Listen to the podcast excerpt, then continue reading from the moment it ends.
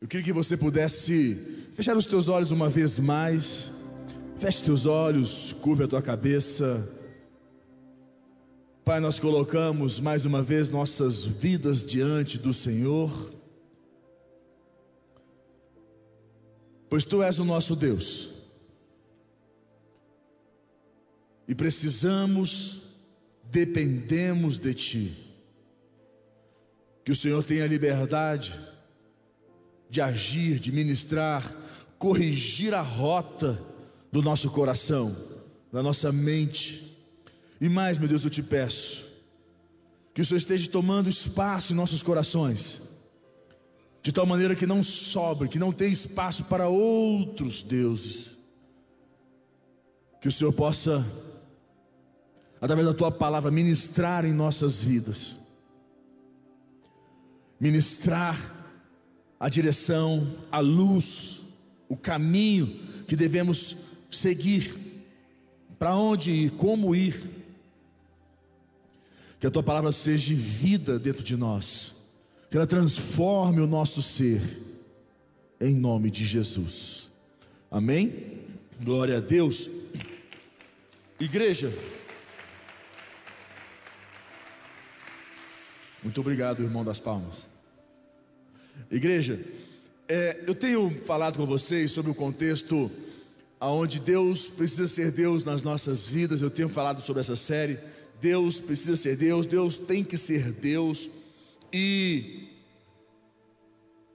eu tenho visto, deixa eu tentar trazer um entendimento para você, nos evangelhos.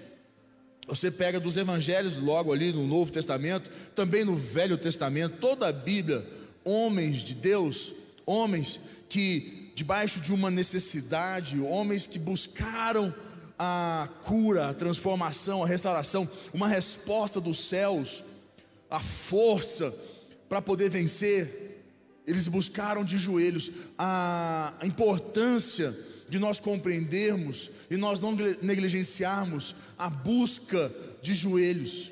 E eu quero que você compreenda e entenda no seu coração que nós precisamos buscar Deus, nós precisamos buscar a intimidade com Deus, buscar esta presença de Deus nas nossas vidas, e a forma mais importante de nós buscarmos a Deus é de joelhos. Eu quero ler com você algumas passagens, alguns momentos importantes, e nós vamos trabalhando aqui para que você possa compreender e entender que os teus joelhos, a nossa batalha, porque você precisa compreender que toda batalha ela começa de joelhos. Alguns pensam que a batalha ela está nos joelhos, que a tua batalha não, ela começa nos joelhos, ela termina nos joelhos. Mas a batalha começa de joelhos, ela termina de joelhos. A guerra, é importante você compreender este, eh, compreender este conceito sobre guerra. A guerra já foi vencida. Jesus já venceu a guerra na cruz, a guerra já foi, não tem mais guerra. Nós não participamos de guerra, a guerra já foi. Mas existem as batalhas do dia a dia, as lutas. A palavra de Deus diz: basta seu dia, basta ao dia o seu próprio mal. E qual é a única maneira que eu e você que nós temos de vencer o mal do seu do dia, de cada dia? Como é que nós vencemos? Qual é a forma? Algumas pessoas têm medo, algumas pessoas ficam preocupadas com o mal, com as circunstâncias, e nós temos que compreender que quem tem joelhos no altar quem tem vida com Deus, quem já aprendeu a pôr, pôr seus joelhos no chão, não tem que ter medo do, da, do dia mal. O dia mal foi criado ou permitido em nossas vidas para nós vencermos, para nós prevalecermos, ou para denunciar a ausência dos teus joelhos no chão, a ausência da vida com Deus. E é importante nós compreendermos, Malafaia fala uma, um ditado muito bom, o pastor Malafaia, que ele fala assim, alguns ditados da EB que ele ensina para nós, que ele fala assim, que um exército pode passar uma vida inteira sem ir para a batalha, mas não pode ter, ficar um dia sem estar preparado para ela. Consegue compreender isso? Um exército pode passar uma vida inteira sem ir para a guerra, sem ir para a batalha, mas não pode passar um dia sem estar preparado para ela. E esta é a nossa vida. Quem está de joelhos constantemente, quem tem vida com Deus, quem está sempre pondo os seus joelhos ao chão, está preparado para o dia mal. Mas aquele que não porta seus joelhos ao chão, o dia mal é um dia de pânico, de terror na vida da pessoa, de roubar a paz dela, de tirar algo dela. Então é importante nós compreendemos: eu não me preocupo com o dia mal, eu estou pronto para o dia mal, por quê? Porque eu estou preparado, todos os dias me porto de joelhos. E sabe, eu vou dizer algo para você mais profundo ainda. O que que o diabo quer? O que que essa obra maligna quer na tua vida? Todos nós falhamos, todos nós erramos, alguns se sentem perfeitos, mas infelizmente você não é. E todos nós pecamos, todos nós come, somos, é, cometemos erros na vida. E o diabo quer imputar uma culpa em nós. Que qual foi a primeira coisa que Adão fez? Qual é a primeira coisa que nós fazemos? Qual é a primeira coisa que alguém faz quando erra, quando falha com Deus, com a igreja, com a palavra? Qual é a primeira coisa? A pessoa ela se sente inadequada, inabilitada, inapta para orar, falar com Deus. A primeira coisa que o diabo quer roubar da tua vida é a tua, o teu direito de oração, de orar, o teu direito de se ajoelhar e falar com Deus. Você não se sente no direito, você não sente que você pode, que você deve, que você vai é, receber algo de Deus ou que Deus vai mudar algo. A pessoa fica tão culpada, tão mal, que ela não quer mais. Você pergunta, está orando quando a pessoa está falha, está distante, sabe, está assim meio complicada a vida dela. Você pergunta, você está orando? Ela fala, ah, não, mas eu sei por que não está orando. Que o diabo está roubando o direito dela de orar. E vou dizer algo, algo para você a guerra já foi vencida. O teu direito de orar está lá na cruz, já foi conquistado, é seu, independente da circunstância, da situação. O seu direito de orar, quer dizer, o teu direito de ir na presença de Deus, de buscar a presença de Deus, é seu, já foi comprado e já foi pago. Amém, igreja? Então, entenda uma coisa, vamos ler um pouquinho para você entender. Ah, põe para mim Marcos capítulo 1, versículo 40 mostra aqui o momento que o leproso que pediu de joelhos, né? Esse momento aqui ao Senhor, ele pede de joelhos, ah lá, fala aqui assim. E veio a ele um leproso que de joelhos lhe rogava, de joelhos rogando-lhe, dizendo, dizendo: Se queres, podes purificar-me. Vemos um momento, um leproso chegou diante de Jesus, e pediu a ele: Senhor, se tu puderes, mas como? De joelhos. E a Bíblia fala que Jesus olhou para ele, compadecendo-se dele, disse: Eu quero, eu quero. Porque Jesus se compadeceu, havia sinceridade naquele coração, naqueles joelhos ao chão. Jesus enxergou sinceridade na vida daquele leproso e curou ele ali naquele momento. Nós temos que entender que muitas das nossas lepras, das nossas né, enfermidades, vão ser curadas é de joelhos no chão. O Bispo Vale falou uma coisa para mim, Lucas, e um culto. Um culto. Momento que você entrar em Deus de verdade. Por isso a importância de você concentrar em Deus no momento da adoração, de você concentrar em Deus em todos os momentos de um culto, não andar, não ficar conversando, não ficar no telefone, mas concentrar, porque ele falou, em fração de segundos, o Espírito Santo te visita e tudo muda na sua vida.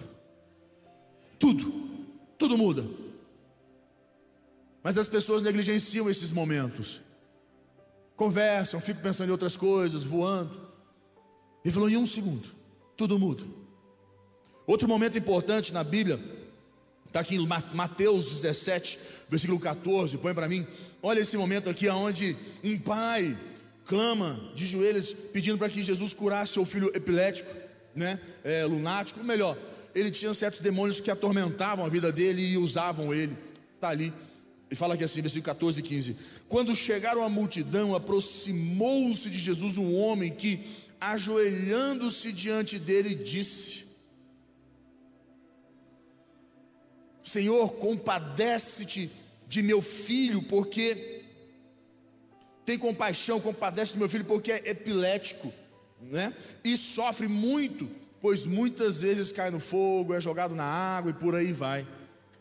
Os demônios atuavam na vida dele e traziam sofrimento para os pais, para a família, para ele. A Bíblia diz que de joelhos ele chegou diante de Jesus e pediu.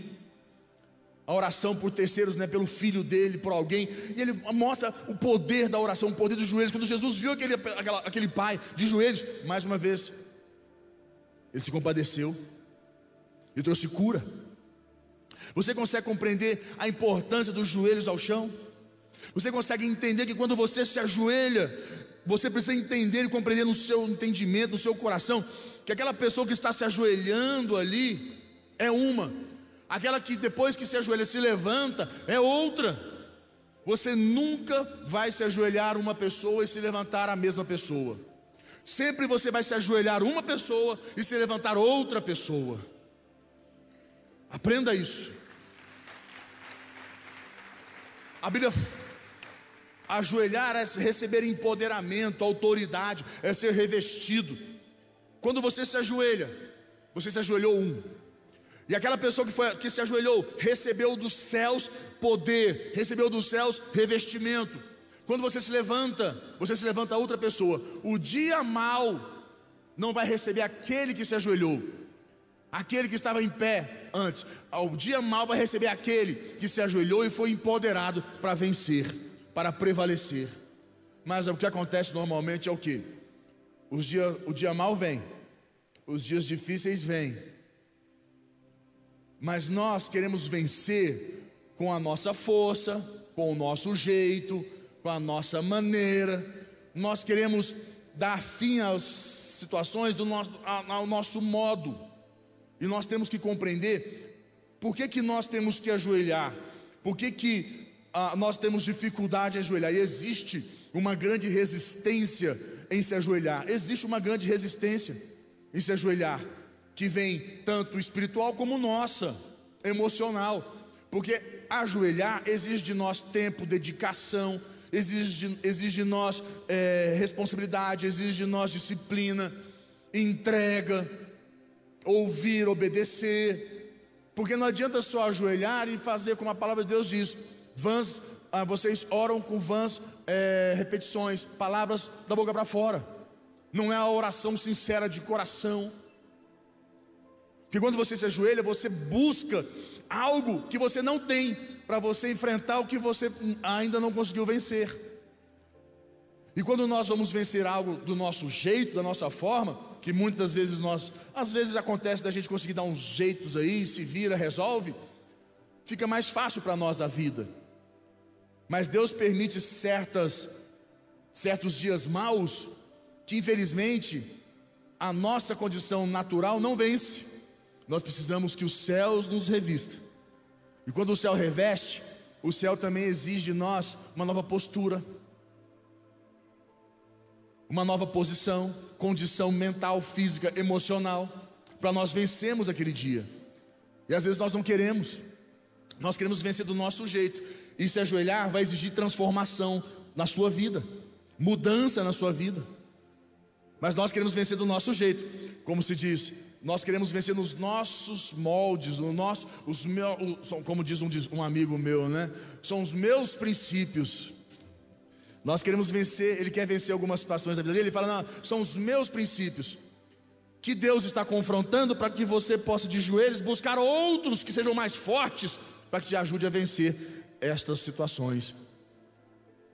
Que Deus permite certas situações nas nossas vidas que nós nos incomodamos temos dificuldade, e é só de joelhos que Deus vai nos revestir para enfrentar aquilo que nós não temos capacidade na condição humana. Então, essa é a questão, a importância dos joelhos. Tem um momento interessante, mostra para nós aqui. Esse aqui é um pouco diferente, ele foge do padrão, que está aqui em Marcos capítulo 10, versículo 17. Põe para mim. Esse aqui foge um pouquinho do padrão, mas é muito interessante. Eu trouxe ele para você entender e compreender. Marcos, ali, diz assim, ó. E pondo-se Jesus a caminho, correu um homem ao seu encontro e ajoelhou-se, perguntou-lhe, mestre, bom mestre, olha isso, bom mestre, que farei para herdar a vida eterna? A Bíblia diz que esse jovem rico, vou contar a história para você rapidinho, era até amigo dele, mas você já vê ali eu não sei se você compreende, mas o que Deus falou no meu coração é que quando ele se aproximou, não havia sinceridade de coração. Quando ele se colocou de joelhos, não era um homem buscando transformação, porque quem se ajoelha busca revestimento, e quem busca revestimento se entrega em prol de algo novo na sua vida. Você não pode continuar sendo aquela mesma tranqueira que se ajoelhou e se levantar sendo a mesma tranqueira, porque essa tranqueira não vai vencer o dia mal. O que Deus quer fazer na sua vida exige de você uma nova postura. Mas aquele cabra chegou lá, altivo, orgulhoso, mestre, bom mestre, não é? Bom mestre, o que farei para herdar a vida eterna? Jesus olhou para ele e falou o seguinte: Não adulterarás, não matarás, não roubarás, não furtarás, não é, darás falso testemunho, não é, se prejudicar alguém, devolva duas vezes mais. E foi, faz isso, faz aquilo outro. Aí ele estufou os peitos, Senhor, tudo isso eu faço. Mas a Bíblia diz que Jesus olhou para ele. A Bíblia diz assim: ó, Jesus olhou para ele, fitando os olhos nele, falou: Jesus, a Bíblia diz: Jesus o amou. Olha como é forte. A Bíblia diz que Jesus o amou. Quer dizer que Jesus não amava antes? Não, Jesus amava. Mas o cora, os joelhos dele não tocaram Jesus. Mas quando Jesus amou, porque Jesus ama e Deus ama a gente incondicionalmente, Jesus entregou a vida dele incondicional por nós, por isso que ele não olhou para as condições altivas ou para o orgulho. A Bíblia diz Jesus amou ele e falou assim: vou dar uma chance para esse cara. Eu, vou, eu amei ele, independente dele estar aqui altivo, é, querendo se, se amostrar, como se diz o ditado, né? Se amostrar, querendo, sabe, é, é, é, fazer bonito. Eu, eu amei ele, eu vou, eu, vou, eu vou mudar a vida dele, eu vou ajudar ele. Aí no versículo 21, a Bíblia diz que Jesus amou ele e falou para ele assim: Põe para nós, olha lá. E Jesus, fitando, o amou e disse: Só uma coisa te falta. Ai, só uma coisa te falta. Vai, vende tudo o que tens, dá aos pobres e terás um tesouro no céu. Então vem e segue-me. A Bíblia diz que ele ficou muito triste porque era proprietário de muitos bens. Logo, ele não vendeu, não fez nada disso. Jesus amou ele. Jesus, e muitas vezes, muitos estão assim dentro da igreja, fora da igreja aí, longe. Muitas pessoas estão assim, buscam a Deus debaixo das suas exigências, das suas condições, das suas formas. Quantas pessoas que já perderam, sabe, aquela paixão, Aquele desejo, aquela vontade de servir a Jesus, de servir na igreja, meu irmão, não importa o que, o que se pede, o que é pedido, a pessoa tem uma paixão, uma sede, um desejo, uma vontade por Deus, tudo era de Deus, tudo é de Deus, entrega tudo, a pessoa, sabe, se consagrou, ele, a, a Deus é tudo na vida dele, mas com o passar do tempo, fica assim, estufa os peitos, sabe, eu não sou mais aquele mesmo as coisas mudaram. Escute, você não pode, você não pode ser mais aquele mesmo, as coisas podem ter mudado, mas a vida com Deus não mudou. Jesus não mudou. Igreja, entenda uma coisa. Então nós vamos vendo aqui vários personagens da Bíblia, quando necessitavam de um pedido a Deus, eles punham-se de joelhos. Tem um momento interessante do rei Salomão. Salomão, ele, ele mostra a, quem é Deus. Vocês sabem que um rei, na sua condição de rei naquela época, era visto como Deus. Por que, que era visto como Deus? Porque ele tinha tanto poder, tanta autoridade, que se ele quisesse, ele podia mandar matar ou deixar vivo. Então ele é considerado Deus, que tinha direito sobre a vida e sobre a morte. Então não, você vai viver, não, você corta a cabeça. Não, não gostei de sua cara, não. Seus olhos são muito bonitos, manda cortar a cabeça desse aí. Era desse jeito, independente, não, não gostei do seu jeito. Ah, você falou uma besteira, não gostei, não. Manda matar, manda cortar a cabeça. Os reis tinham autoridade, Salomão tinha sua autoridade, enquanto os outros reis, eles eram considerados como Deus, mas Salomão mostrou que havia um Deus maior. Salomão, diante de toda a congregação, põe para mim, Segunda Crônicas, capítulo 6, versículo 13.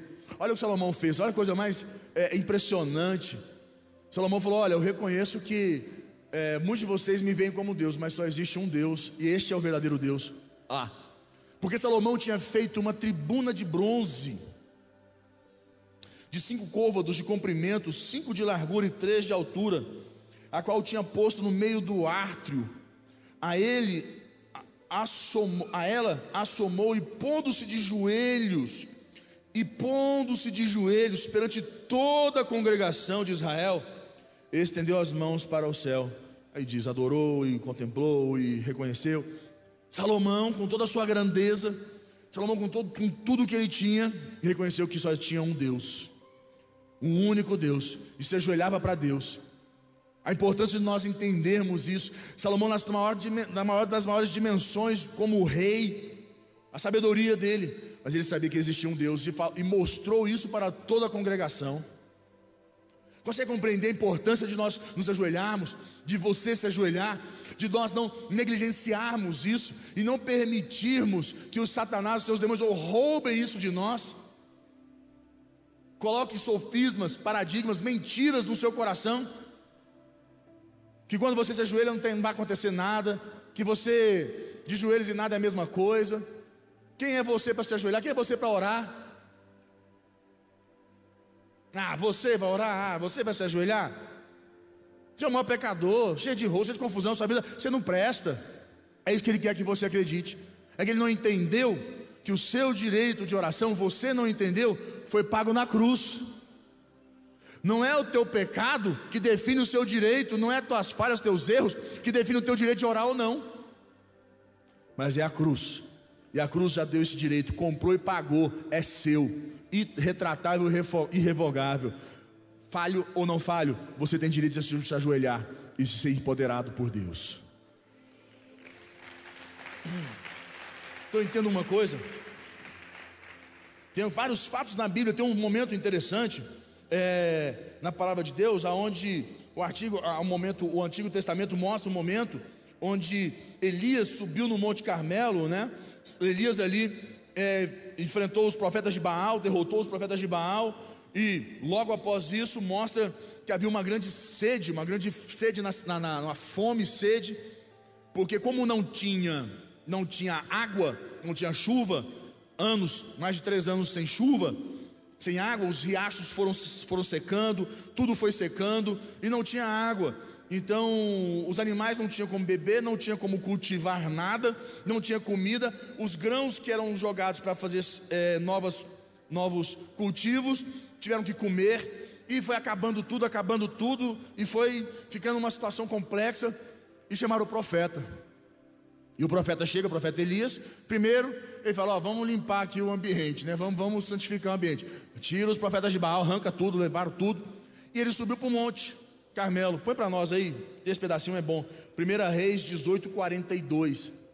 Olha lá, para você, para que você possa ver. 1 Reis 18, 42, mostra.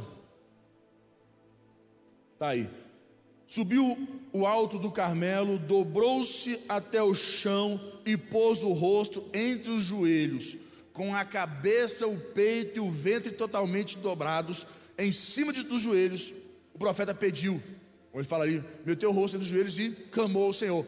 A Bíblia diz que ele orava, orava, orava e falava assim: vai lá ver se tem algum sinal. Aí eu voltava o moço dele e falava: nada. Orava, orava, orava. Vai lá de novo. Nada. Orava, vai lá de novo. Nada. Vai lá de novo. Nada. Vai lá de novo. Diz que várias vezes mandou ele e nada. Até que o moço volta e fala: há uma nuvem do tamanho, tamanho da mão de um homem Aí ele falou: agora vamos embora, que vai vir chuva. Aquela que estava parada, o céu que estava interrompido, o céu que estava bloqueado, o céu que estava parado, abriu. O céu abriu. Consegue compreender e entender a força que está em você se ajoelhar? E clamar a Deus e não negligenciar isso mais? Eu sei que você, muitos de vocês têm negligenciado. Eu sei, eu já vivi, eu já vivi essa realidade. Eu sei como é.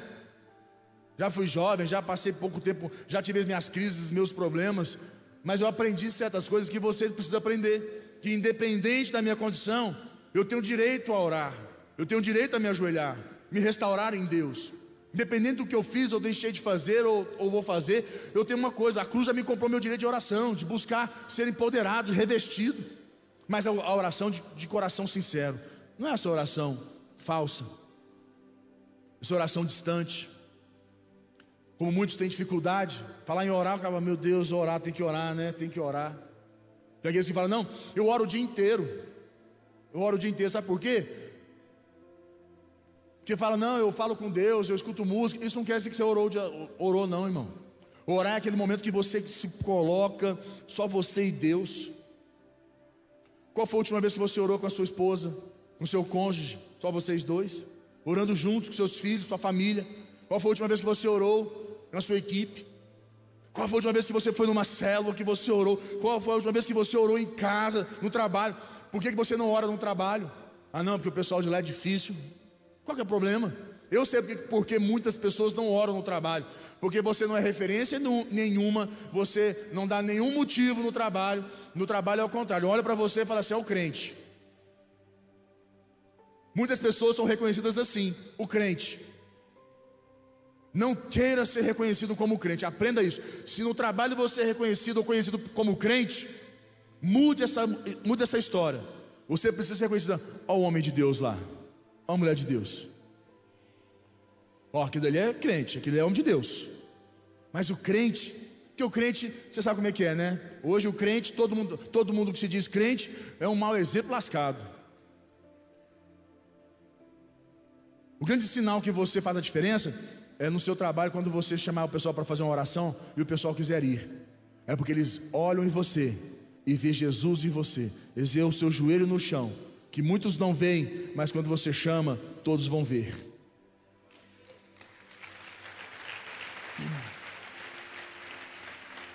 E vou te falar, vou mais, vamos mais longe ainda.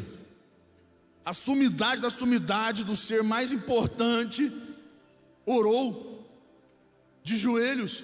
A pessoa que até então não precisava, não precisaria orar. A pessoa mais importante que até então era considerada Deus, mas se colocou de joelhos. Quer ver? Põe para mim Lucas 22, 41. Olha aqui. Olha isso. Lucas 22, 41, olha lá. Momento que ele ora. Ele, por sua vez, se afastou cerca de um tiro de pedra e de joelhos orava. Quem era esse? Jesus. Jesus era o filho de Deus. Jesus precisava orar. E aí, Zezé?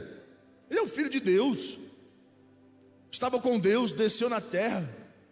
Ele precisava orar? Quem era? Por que Jesus precisava orar? Para mostrar que a única forma de vencer na terra é invocando os céus. Jesus demonstrou claramente que não tem como você vencer o dia mal sem que os céus estejam sobre a sua vida te empoderando. Não é porque ele era Jesus que ele não buscava os céus, a força que vem dos céus. Ele era Jesus, mas estava na terra. E para vencer neste mundo, como ele falou, tem de bom ano, eu venci o mundo, só tem um jeito: joelhos no chão. Jesus sabia que para ele poder vencer, olha, vou te mostrar aqui na outra, na outra a mesma, o mesmo momento, só que em outra versão, Mateus 26, 39, em outro, em outra, outro livro, Mateus 26, 39. Olha como é, por quê? Olha isso, coloca lá, eu vou ler para você adiantando-se um pouco, prostrou-se com o rosto em terra e orou, dizendo: Meu pai, se é possível, passa de mim este cálice. Todavia, não seja como eu quero, mas como tu. Ele falou: Se for possível, passa de mim. Mas, se for possível, se não for, seja feita a tua vontade. Quer dizer, para mim conseguir realizar a tua vontade, eu preciso ter a força do céu, que os céus me fortaleçam. Se eu recebo força do céu, eu venço o dia mal, eu venço as coisas da terra, eu consigo fazer a vontade de Deus. E vou dizer algo para você: por que você não tem vencido o dia mal? Um, não está buscando a Deus de joelhos. Ou dois, você tem buscado a Deus, mas não tem buscado de coração sincero. Sabe aquela oração chamada oração chula? Ouviu falar nessa? Oração chula. Oração chulezenta. Oração sem fé. Vãs repetições, oração sem fé, sem entrega, oração sem busca real. Aí não tem como. Aí você quer uma coisa que fica difícil. Você quer Deus, mas do seu jeito. Então entenda que Jesus buscou, Jesus entendeu, para mim vencer na terra, para que eu possa vencer o dia mal, eu preciso que os céus intervenham, que os céus me empoderem. Que oração é empoderação, é empoderamento. Aquela pessoa que se ajoelhou, pequititinha, fraca, se levanta grande e forte, porque o céu te faz grande e forte. Eu quero fechar com você, lendo Mateus 7,7, e eu encerro aqui com você. Mateus capítulo 7, no versículo 7. Fala assim: Pedi e dar-se-vos-á, buscai e achareis, batei e abrir-se-vos-á, pois todo o que pede recebe, o que busca encontra, e a quem bate, e a quem bate, abrir-se-lhe-á. Ou qual dentre vós é o homem que, se porventura o filho lhe pedir pão, lhe dará pedra? Ou, se lhe pedir um peixe, lhe dará uma cobra? Ora, se vós que sois maus sabeis dar boas dádivas aos vossos filhos, quanto mais vosso Pai que está nos céus dará boas coisas aos que lhe pedirem. Não negligencie a tua oração de joelhos, o teu momento de joelhos, não negligencie. Escute o que eu digo para você: quando você se ajoelha e persevere na oração, porque as pessoas querem fazer uma ou duas orações e já querem que as coisas aconteçam ou que por aí vá. Não, persevere, persista. Não tenha dúvidas que as colheitas que você vai ter ao longo da sua vida são das orações que você fez lá atrás, continuou orando e está orando e você vai receber. E as pessoas querem orar uma ou duas vezes e já quer que as coisas aconteçam e não vão acontecer. Não são assim. Pode acontecer, existem certos milagres que assim acontecem mas existem aqueles que nós construímos em Deus. Existe um elemento vital na oração, que é a perseverança em orar. Orar, bater, bater e abrir-se-vos-á. É bater, ficar constante na presença de Deus, na oração de joelhos. Eu digo algo para você. Eu quero fechar aqui. Feche teus olhos, curva tua cabeça. Quero orar com você. Que o Espírito Santo fala ao meu coração. É tão claro que eu posso falar com você, você que está em casa, me ouça. Não saia, não desligue agora, não saia da tela. Mas ouça o que eu quero dizer para você, porque o Espírito Santo quer falar ainda mais com você hoje. Quer ministrar mais na tua vida. Deus fala meu coração que muitos estão assim. Você se tornou um frequentador, um admirador da casa de Deus. Você não participa. Você tem que sair dessa posição de frequentador, de admirador e participar, fazer parte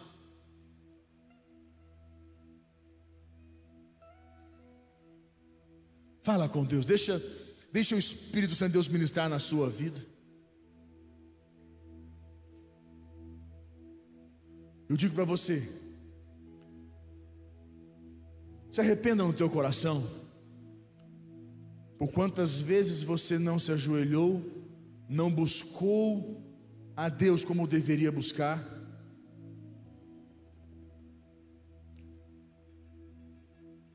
Que, a, que o Espírito Santo de Deus encontre arrependimento no teu coração, ou peça a Ele que traga arrependimento. Por quantas vezes você quis fazer do seu jeito, na sua força, e não buscou os céus, a força que vem do céu, o empoderamento que vem do céu, é dela que você precisa para vencer o dia mal. É a força que vem dos céus. Pessoas que se ajoelham para Deus, não se ajoelham para homens. Aquele que se ajoelha para Deus, não se ajoelha para circunstâncias. A importância de você entender que quando você se ajoelha para Deus, para aquilo que você se ajoelha, aquilo qual você se ajoelhou, vai imputar força na tua vida. Se você se ajoelha para circunstâncias, é dela que vem a sua força. Se você se ajoelha para pessoas, é das pessoas que vem a tua força. Mas se você se ajoelha para Deus, é de Deus que vem a sua força. Aonde os teus joelhos tocarem, dali virá a tua força. Para quem você se ajoelhar. Essa era a crise. Escute. De olhos fechados, só me escute. Esta era a crise com Daniel na Babilônia. A crise com Daniel. Porque Daniel se ajoelhava para Deus e não para Baal. E Daniel falou: Eu não me ajoelho para outro Deus, porque eu não vou receber força de outro Deus. Nem que eu, nem que eu tenha que morrer, mas eu não me ajoelho para outro Deus. Estou disposto a, a morrer, mas eu não vou negar e não vou me ajoelhar para outro Deus. E, a, e o ajoelhar para Deus trouxe a ele vitória sobre os deuses do, do, da Babilônia. Pai, nós colocamos nossas vidas diante do Senhor. E colocamos nossos joelhos diante do Senhor. Então louve, simplesmente louve. Está chorando, louve. Precisando, louve. Está sofrendo, louve. Não importa, louve. Seu louvor invade Deus vai na frente, abrindo caminhos, quebrando as correntes, tirando os espinhos, ordena os anjos para contigo lutar. Ele abre as portas para ninguém mais fechar. Ele trabalha para o que nele confia, caminha contigo de noite ou de dia. Erga tuas mãos, sua bênção chegou. Comece a cantar como em